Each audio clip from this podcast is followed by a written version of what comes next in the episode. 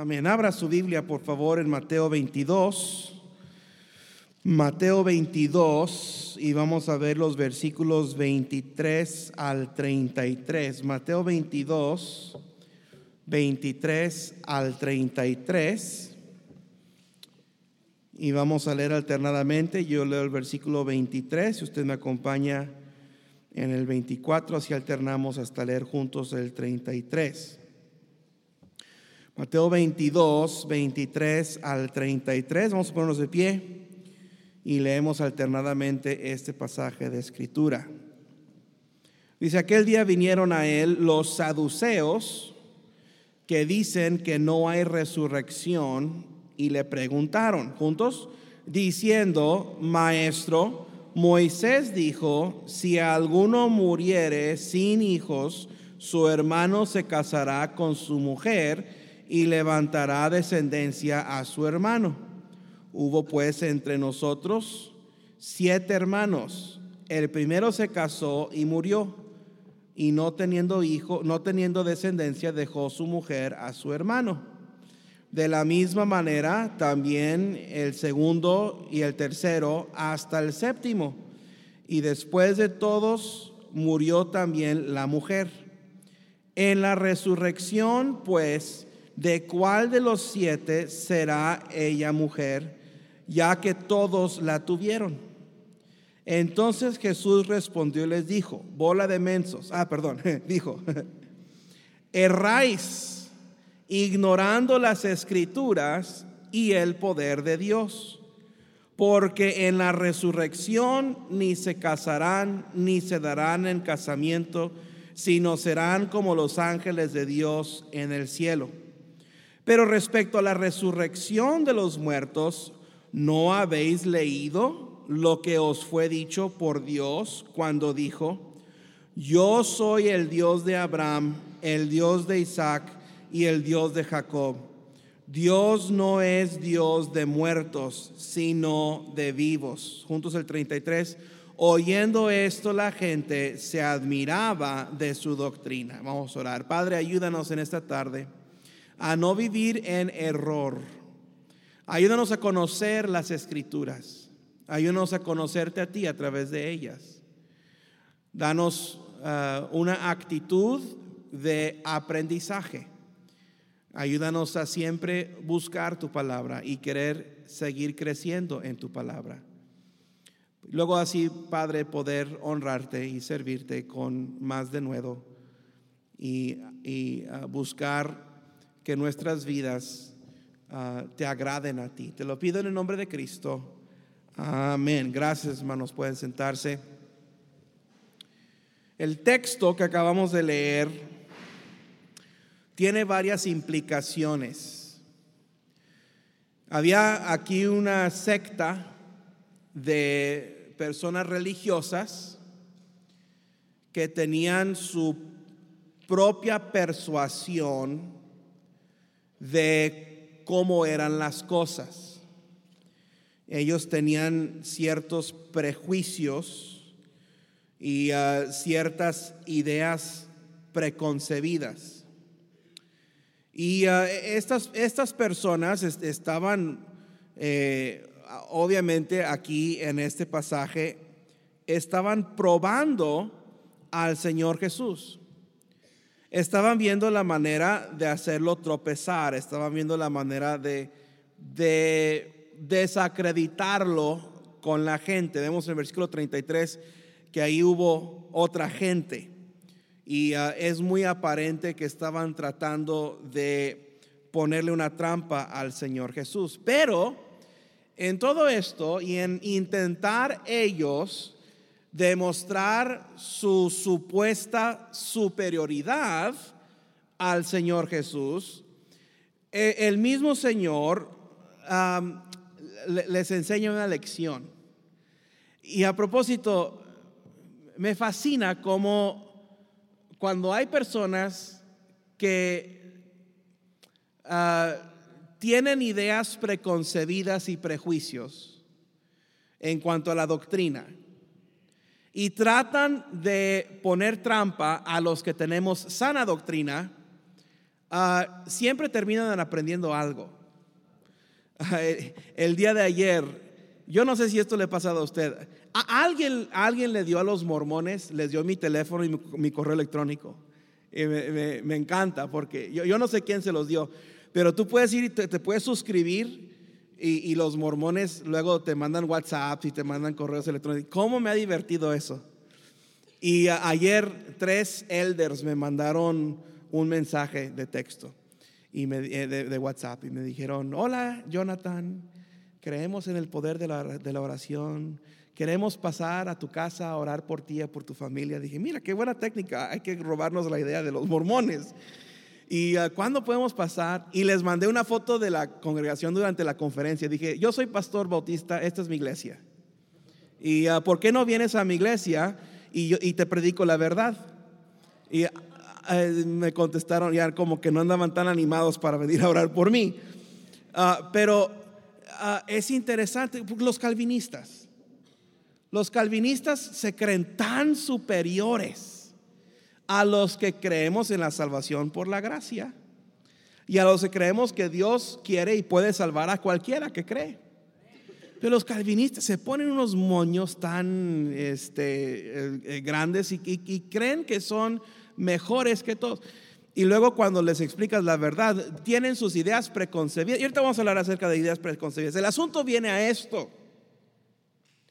El Señor Jesús les dice, erráis ignorando las escrituras.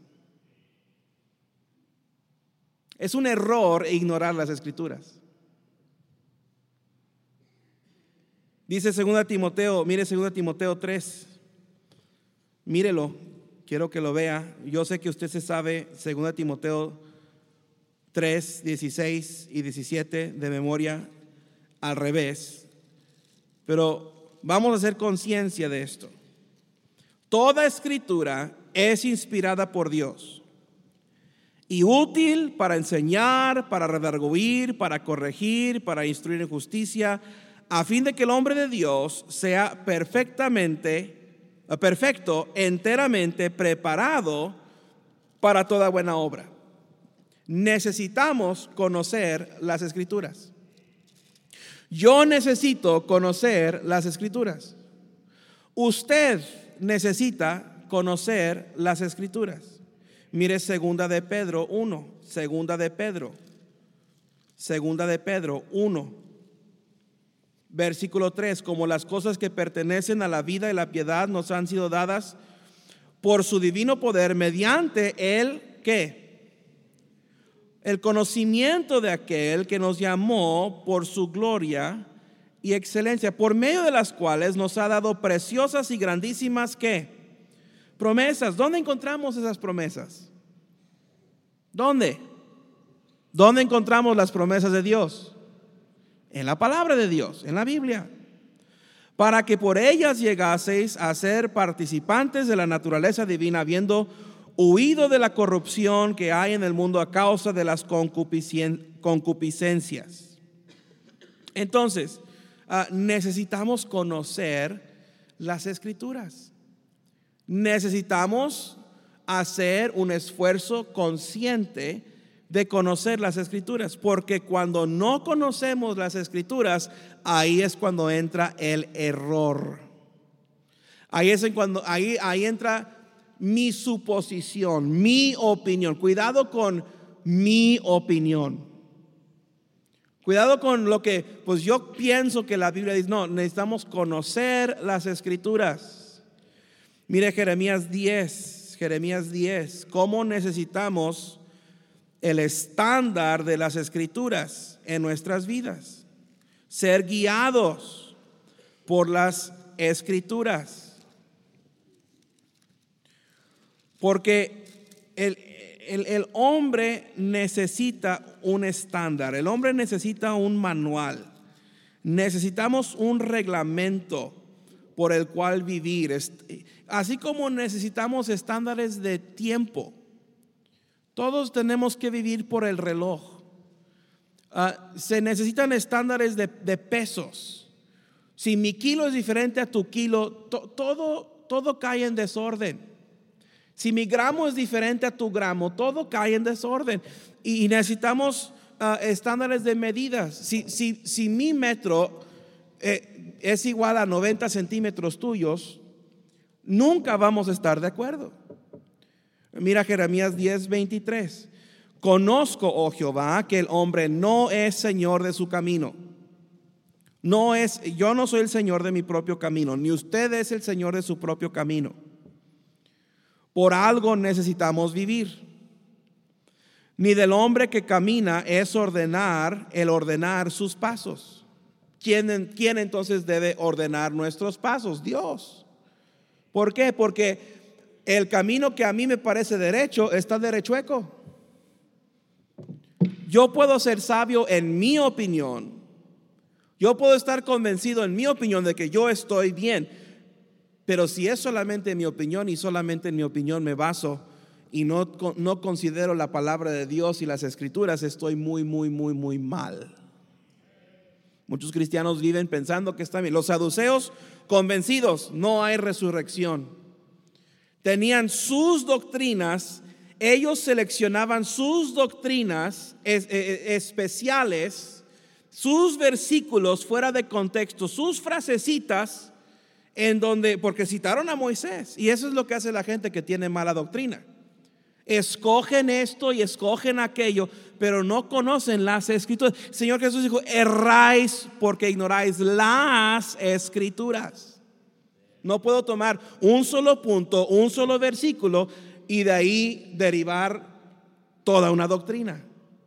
Necesito conocer las escrituras. Y hermano, usted como laico, usted como miembro ordinario de una iglesia bautista, usted necesita conocer las escrituras. Para que luego no venga uno y te enseñe otra cosa que no es para que tú puedas decir eso, eso no es verdad. Eso es falso.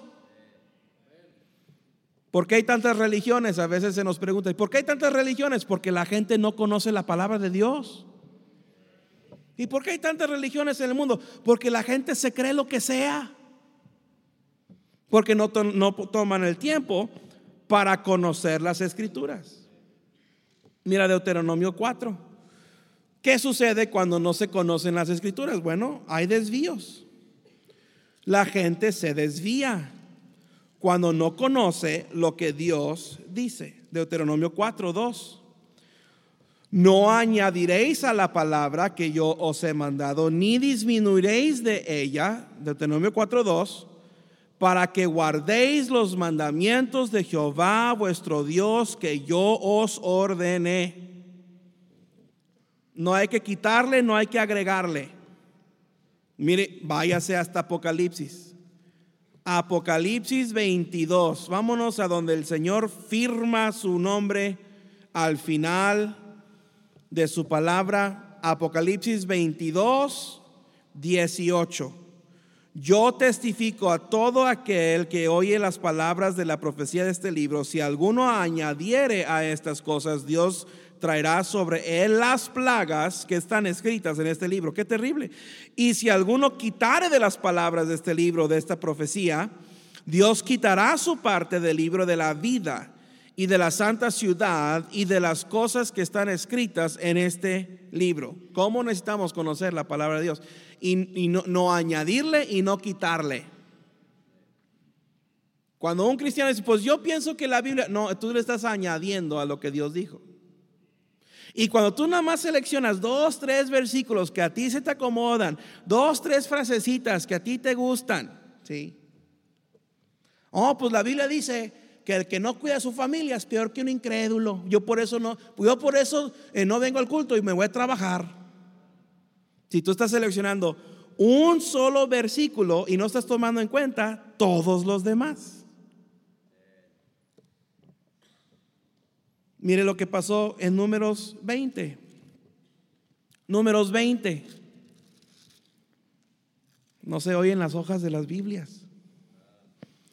¿Cómo necesitamos conocer la palabra de Dios? Números 20, versículo 7. Y habló Jehová a Moisés diciendo, toma la vara y reúne la congregación, tú y Aarón tu hermano. ¿Y qué le dijo? ¿Y qué? hablad a la peña a vista de ellos y ella dará su agua y les sacará y, les sacarás aguas de la peña y darás de beber a la congregación y a sus bestias. Entonces Moisés tomó la vara de delante de Jehová como él le mandó y reunieron Moisés y Aarón la congregación delante de la peña y les dijo, oíd ahora rebeldes, os hemos de hacer salir aguas de la peña. Entonces alzó Moisés su mano y ¿qué hizo? Golpeó. ¿Qué le dijo Dios que hiciera? Habla. Dios dijo, háblale a la peña. ¿Y qué hizo Moisés? Golpeó la peña con su vara dos veces y salieron muchas aguas y bebió la congregación y sus bestias. ¿Qué hizo Moisés? Moisés se fue más allá de lo que Dios dijo que le hiciera. Y muchos cristianos, a veces, hay, hay cristianos que van más allá de lo que Dios dice. No hay que ir más allá. ¿Qué hizo Saúl en primero de Samuel 15? No vamos a leer todo el pasaje. Primero de Samuel 15, Dios le dijo a, Saúl que fuera a los, a, los, este, eh, a, los amalecitas y que los matara a todos, que matara al rey Agag, que matara a los animales, que matara a la gente, que a todos, mátalos a todos. ¿Y qué hizo Saúl? Saúl y el pueblo perdonaron a Agag, perdonaron a lo mejor del pueblo y, fue, fue, fue eh, eh, Saúl con Samuel y le dijo, mira, traje todo esto y lo voy a dar en sacrificio a Dios. ¿Y qué le dice Samuel a Saúl en Samuel 15, 22 y 23? ¿Se complace Jehová tanto en los holocaustos y víctimas? Como en que se obedezca las palabras de Jehová. ¿Sabes que a Dios le importa más un cristiano consistente, constante y obedeciente? ¿Obediente es palabra? Obediente. A Dios le importa más un cristiano obediente que un cristiano que sacrifica de vez en cuando. Gracias a Dios por la conferencia. Pero algunos cristianos sacrificaron durante la conferencia y luego se desaparecen. No, en la conferencia no faltabas al coro. Se acaba, se, acaba la conferencia y ya no subes. No vienes al ensayo. Dios no se impresiona con tu corbata y tu vestido que compraste para la conferencia y luego ya no vienes al ensayo de coro. Oh, oh. Se complace los holocaustos y víctimas como que se obedezcan las palabras de Jehová. Ciertamente el obedecer es mejor. Hermano, sea un cristiano constante, consistente, fiel. Aunque nunca sacrifique, pero sea constante, sea consistente. Obedecer es mejor que los sacrificios y prestar atención que la grosura de los carneros. Presta atención. Por eso usted en el culto debe estar volteando para acá. Algunos están volteando para abajo, algunos están hablando, algunos no, hacen caso, no ponen atención. Presta atención. Porque como pecado de adivinación, está hablando de otra palabra para adivinación, es brujería. Como pecado de adivinación es la rebelión y como ídolos la, idolatría, la, la, obstinación. Por cuanto tú desechaste la palabra de Jehová, Él también te ha desechado para que no seas rey. Saúl perdió el privilegio de servir a Dios en la posición en la que Dios le había permitido estar, porque Saúl se quedó corto de lo que Dios le había dicho que hiciera. Mire, hermano, no debemos de excedernos de lo que la Biblia dice y no debemos de quedarnos cortos de lo que la Biblia dice. Debemos hacer exactamente lo que Dios dice que debemos de hacer. Exactamente lo que Dios dice que debemos de hacer. Ahí en el contexto del pasaje que, leímos al principio, esta gente erró porque no conocía las escrituras. Ese era su error. Y así hay cristianos que viven en error. No, no, estás en error porque faltas al culto, eres fiel a los cultos. No estás en error porque no ganas almas, tú sales a ganar almas. Estás en error, no porque no diezmas, tú diezmas. Estás en error porque no conoces las escrituras no conoces la, palabra de Dios. Y hermano, le voy a decir algo, esa es su responsabilidad.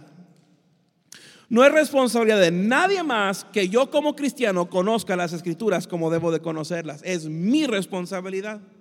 Y es responsabilidad suya conocer la palabra de Dios, conocer lo que Dios le ha dado. Erraron, erraron porque no conocían. Si hubieran conocido las escrituras, entonces habrían conocido, mira, Daniel 12, habrían conocido lo que dice Daniel 12 acerca de la resurrección. Aquí el punto es que estaban, eh, estaban ah, desafiando al Señor Jesús en cuanto a su conocimiento de la resurrección. Mira, no puedes desafiar al Señor Jesús en cuanto al conocimiento de las escrituras. Él es experto.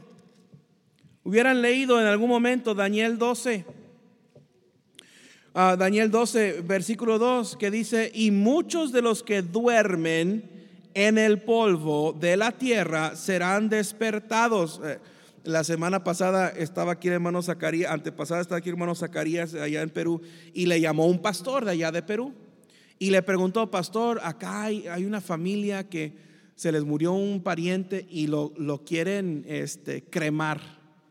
Pero eso no es bíblico, ¿verdad? Que no es, no, no hay que cremarlos porque luego cómo va a resucitar, ¿verdad? Bueno, ese hermano no, leyó Daniel 12.2, dice, los que duermen en el polvo de la tierra serán despertados. ¿Cómo? Yo no sé. Pero Dios, los va, Dios va a unir todas las partículas de los cuerpos de la gente del polvo de la tierra y serán despertados, unos para vida eterna, otros para vergüenza y confusión pero no, no, conocían las escrituras. Mira Job, capítulo 19. Job 19, un pasaje muy conocido. Job, capítulo 19. Mire, eh, Job 19, 25. Famosas palabras de Job.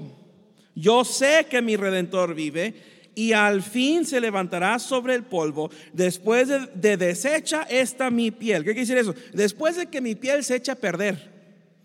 Después de que, eh, después de que este cuerpo se descomponga por completo, dice, en mi carne he de ver a Dios. Ok, aquí, aquí Job está hablando bajo inspiración del Espíritu Santo. Y no, no, no todo el libro de Job lo inspiró el Espíritu Santo. Aquí hay algunas cosas que dijeron los amigos de Job. No le, no le hagan mucho caso a lo que dijeron los amigos de Job. Pero aquí Job está profetizando.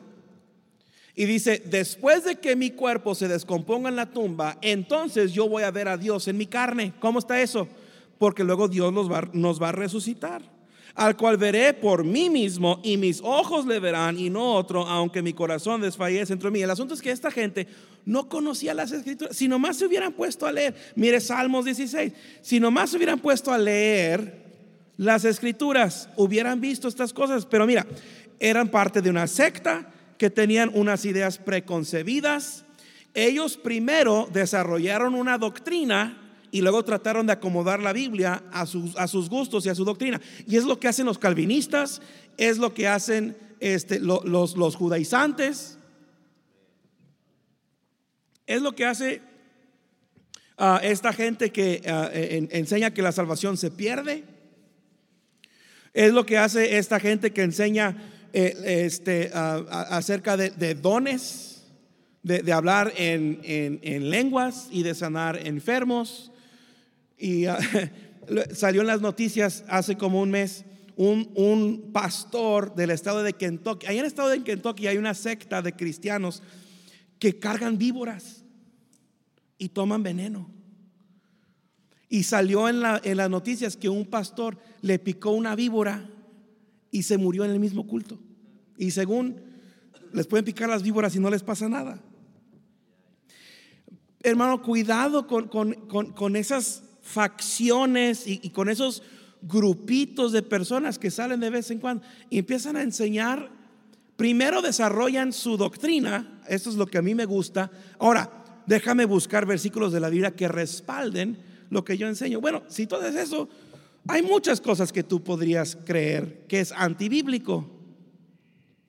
Pero si nomás hubiesen leído eh, Salmo 16, 10, porque no dejarás mi alma en el Seol ni permitirás que tu santo vea corrupción. Se hubieran dado cuenta que sí hay resurrección. Es que ellos no creían que había resurrección. Si nada más hubiesen leído el Salmo 23, 6, ¿cómo es posible que no hubiesen leído Salmo 23, 6? El libro de los Salmos era el himnario de los judíos. Ciertamente el bien y la misericordia me seguirán todos los días de mi vida y en la casa de Jehová moraré por largos días. Pues ¿dónde creen que es la casa de Jehová? Es el cielo pero erraron porque no conocieron. Hermano, no sea usted culpable de errar por no Y no solamente erraron por no conocer las escrituras. Mira lo que dice ahí Mateo 22, 29, el pasaje que leímos.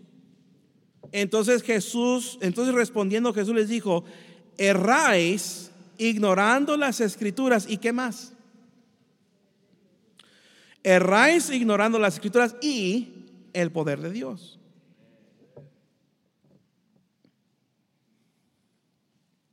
Una vez que se reconoce la omnipotencia de Dios, es muy fácil creer en el poder de Dios para realizar cualquier cosa. Ah, por eso, tenga cuidado usted de, hay gente que enseña acerca de la creación. Eh, eh, hermano, Dios, bíblicamente, Dios creó el universo en seis días literales de 24 horas, como las horas que usted y yo conocemos. Bíblicamente, Dios creó todo lo que hay en seis días y, reposó el séptimo día. Pero hay buenos hermanos que mi abuelo creyó esto, creo, por un tiempo, que entre los días de la creación hubo eh, ah, épocas de tiempo. Eso no es bíblico. Dice la palabra de Dios, y, la noche y la mañana fueron el primer día, en la tarde y la mañana, pero en la tarde y la mañana fueron el primer día, en la tarde y la mañana fueron el segundo día, en la tarde y la mañana fue el tercer día. En el hebreo eso literalmente significa de un día para otro. Así como el Señor Jesús estuvo tres días y tres noches en la tumba, Dios creó todo lo que vemos en seis días y seis noches.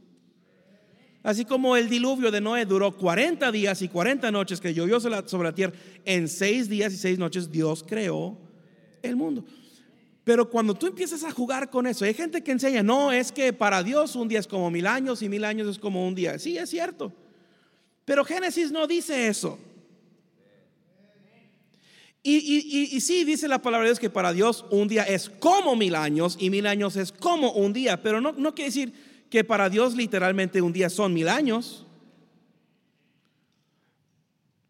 Y, si la teoría de la evolución fuese verdad, si fuese verdad, si fuese verdad, para que se evolucionara todo lo que se tuvo que evolucionar, no hubiera sido en seis mil años, hubiera sido en lo que ellos dicen, pero están equivocados. ¿Sabe qué hizo Dios? Porque si usted ve la columna geológica, efectivamente hay etapas. Si usted ve, dicen es que la estrella más distante está a tantos años luz. Y sí, efectivamente, están a 13 mil millones de años luz de distancia. Es correcto. Y la luz se tardaría 13 mil millones de años en llegar a este lugar. Es correcto. Pero ¿sabe qué hizo Dios?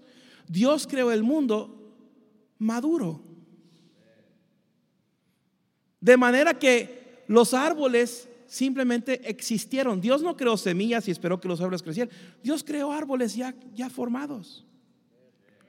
Es como Adán. Dios no, Dios no formó un bebé. Le dio tetita, ¿verdad? Y esperó que creciera. Dios creó un hombre perfecto, la imagen de Dios. ¿Cuál es la imagen? ¿Cómo es Dios? Dios es perfecto, es maduro. Cuando alguien le dice, es que el, mundo tiene miles de millones de años, bueno, tú crees eso, pero Dios cuando hizo el mundo lo hizo como si tuviera miles de millones de años. No se tardaron miles de millones de años, pero Dios creó un, un universo perfecto y maduro y completo. Y eh, si no tiene cuidado, usted va a caer en el error de de, creer cosas que no son bíblicas Porque alguien se agarra de un versículo o de dos versículos y se va nada más con eso. Y mucha gente no cree la palabra de Dios porque no cree en el poder de Dios. Erraron porque no conocían las escrituras, erraron porque no conocían el poder de Dios, erraron porque no entendían. Por ejemplo, algo que ellos no entendían, el Señor Jesús mencionó, ellos no entendían la resurrección. Y no entendían la resurrección porque no querían creer en la resurrección. E-, esos mormones les dije, ven, a mi iglesia y te predico la verdad. Ah, sí, dice, nos gustaría ir. ¿Cuándo son los cultos? Y le mandé toda la información. Dice, ah, nosotros queremos porque queremos aprender. No, no, no están aquí. No, no vienen a la mañana. Les puse, sí, no creo. no, lo que quieren es venir y envenenar gente. Ah, el, que me renta la casa, tenemos 15 años rentando esa casa y él es mormón y los primeros dos, tres años él trataba de convertirme a mí, yo trataba de convertirlo a él hasta que dije, mire, usted no me va a convertir y yo no lo voy a convertir a usted. Así que vive la paz, le voy a pagar la renta y se acabó. Porque una persona como ellos nunca van a entender la palabra, es porque no quieren creer en la palabra de Dios. Una persona que ya ha caído en el error del calvinismo, nunca jamás va a entender la verdad porque no quiere creer la verdad. Tienes que querer creer la verdad para entender la verdad. Y, mira, dice el versículo 30, ah, dice 29, uh, erráis ignorando las escrituras y el poder de Dios, porque la resurrección ni se casarán ni se darán en casamiento. Ellos dicen, a ver, eh, Moisés dijo que si se muere un hombre, eh, la viuda se tiene que casar con el hermano. Imagínense. Y, ah, eh, pero hubo, hubo este, ah, uno entre nosotros que tenía siete hermanos, seis hermanos, eran siete. Se murió uno, no tuvieron hijos.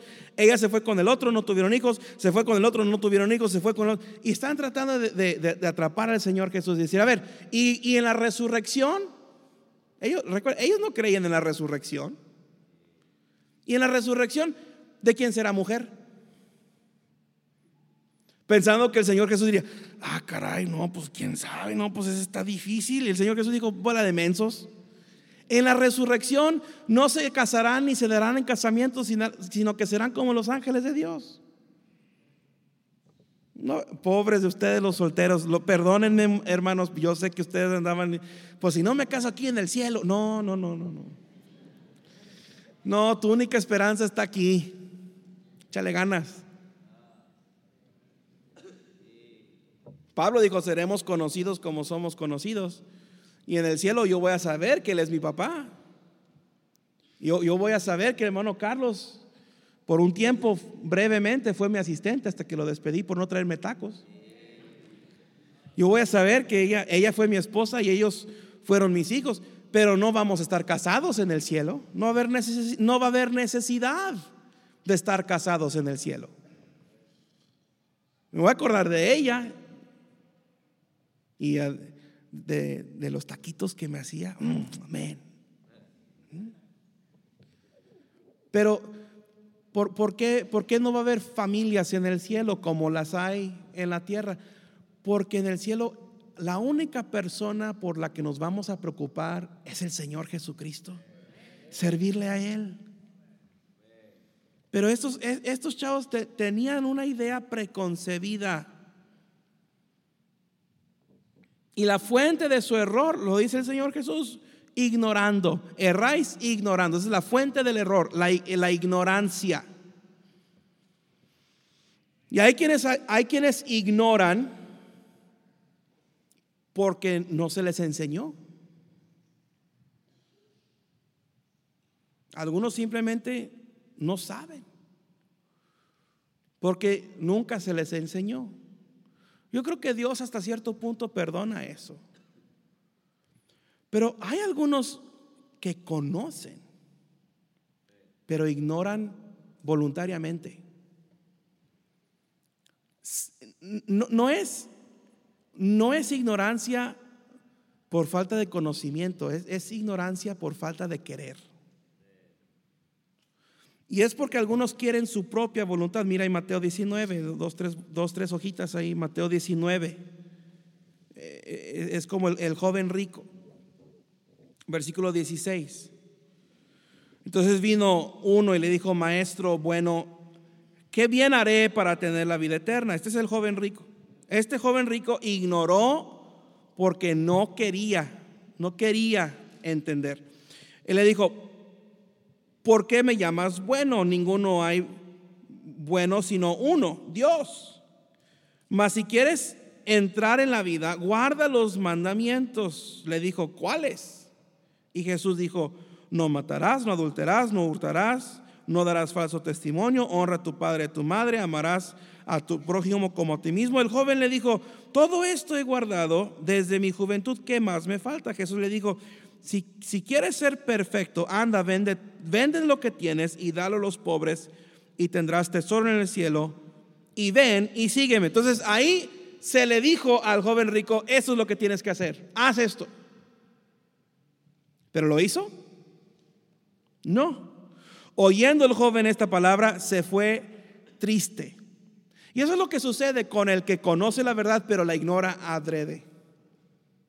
El que, el que sabe qué es lo que debe hacer, pero dice, ah, no, no me nace, no quiero, no estoy de acuerdo, no me convence, se va triste. Es una vida triste. Se fue triste, dice la palabra de Dios. Porque tenía muchas posesiones tomó una decisión. Prefiero mis posesiones que seguir a Jesús. Ese es un ejemplo de alguien que sabía lo que debía hacer, pero rehusó hacerlo. Es como Jonás. Dios le dice a, Jonás, ve a Nínive. Jonás dice, no. Ignoró a Dios, hizo su propia voluntad. Y por eso hay gente que ignora las escrituras e ignora el poder de Dios porque quieren hacer su propia voluntad. Dije hace unos momentos, hay gente que tiene prejuicios. Eso es lo que sucedió en Hechos capítulo 7, cuando apedrearon a, este, a Esteban. Esteban predica un sermón y a propósito Esteban no fue predicador, fue un hombre laico, fue un diácono. Pero ahí en Hechos 7 Esteban predica un sermón que convencería aún al corazón más duro, pero lo apedrearon de todos modos. ¿Por qué? Porque tenían sus prejuicios, ya habían decidido, esto es lo que vamos a hacer y nadie nos va a cambiar la... Hay algunos de ustedes, a propósito, algunos de ustedes, sí, de ustedes. Tú ya decidiste cómo vas a vivir tu vida y no importa lo que se diga desde este púlpito, tú no vas a, tú, a ti no te voy a mover nunca. Está bien. Con algunos de ustedes ya me di por vencido.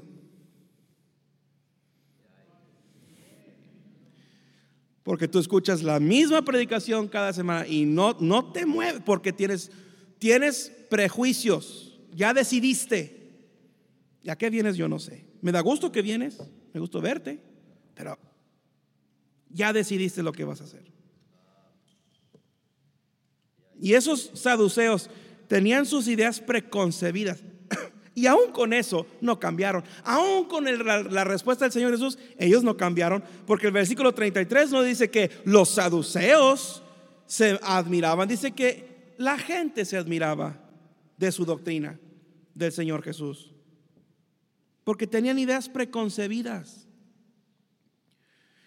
Es como los judíos, cuando el Señor Jesús les comisiona ahí en Marcos este, la gran comisión en, Marcos capítulo 16, el Señor Jesús los comisiona a ir eh, y predicar el Evangelio a todo el mundo, a toda criatura. Está hablando a judíos, ¿ok? Y estos judíos aquí en, en Marcos 17, perdón, no hay Marcos 17, en Marcos 16 tenían una idea preconcebida. Ellos no entendían que eso incluía también a los gentiles. para que, se que Dios los deshiciera de su idea preconcebida, tuvo que mandar persecución a la iglesia para que se esparcieran. Porque no entendían que la gran comisión era literalmente a todo el mundo y a toda criatura.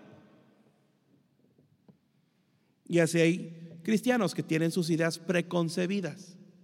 Y aunque escuchen lo que dice la palabra de Dios, no los vas a convencer. No van a cambiar de opinión. Son, son duros de corazón. Y conocen nada más un pequeño fragmento de la palabra. Algunos de ustedes lo único que te sabes de la Biblia es el plan de salvación. Y mira, si te vas a saber algo y va a ser lo único que te vas a saber, quiero que conozcas el plan de salvación. Pero algunos de ustedes se saben los cuatro puntos del plan de salvación y es todo lo que sabes. No sabes otra cosa. Porque no te has dado la tarea a conocer las escrituras. Pablo dijo en Hechos 20, 27, porque no he rehuido a anunciaros todo el consejo de Dios. Rehuido es, es uh, rehusar. Pablo dice, no les he escondido nada. No les he escondido todo, todo lo que, todo el consejo de Dios, todo se los he expuesto, se los he dado. Y, y aquí está todo. Eso es lo que, eso es lo que hacía la, la, iglesia católica antes de que salieran las traducciones uh, en las lenguas comunes. Solamente el sacerdote podía tener una copia de la Biblia. Y, el pueblo en general no podía saber todo lo que decía la palabra de Dios porque había miedo. E, Y es exactamente lo que sucedía en los días de Jesús. Solamente algunos selectos tenían acceso a las escrituras, ni el rey, ni el rey conocía las escrituras. Tuvo que mandar a hablar a los escribas para que le dijeran "Eh, qué dice la Biblia. Pero hermano, usted y yo tenemos la palabra de Dios en nuestras manos. Nadie, nadie nos impide a poder tomar este libro y conocerlo para nosotros mismos. ¿Y cómo necesitamos estar enterados y conocer todo el consejo de Dios? Por eso no puedo basar mi doctrina o mi prejuicio o mi idea preconcebida o, lo que yo pienso que dice la Biblia y yo no estoy de acuerdo en eso, yo no estoy de acuerdo que ¿qué importa si yo esté de acuerdo o no? Si la Biblia lo dice, tengo que creerlo. Mira lo que dice otra vez, 2 Timoteo, 2 Timoteo 3:16.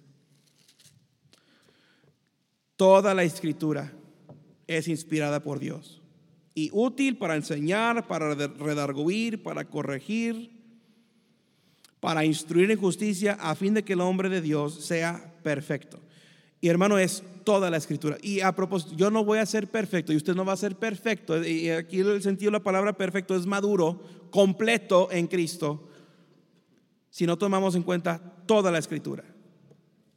Todo lo que dice la palabra de Dios, desde Génesis hasta Apocalipsis y entender lo que dice la palabra de Dios y dejar que la palabra de Dios decida.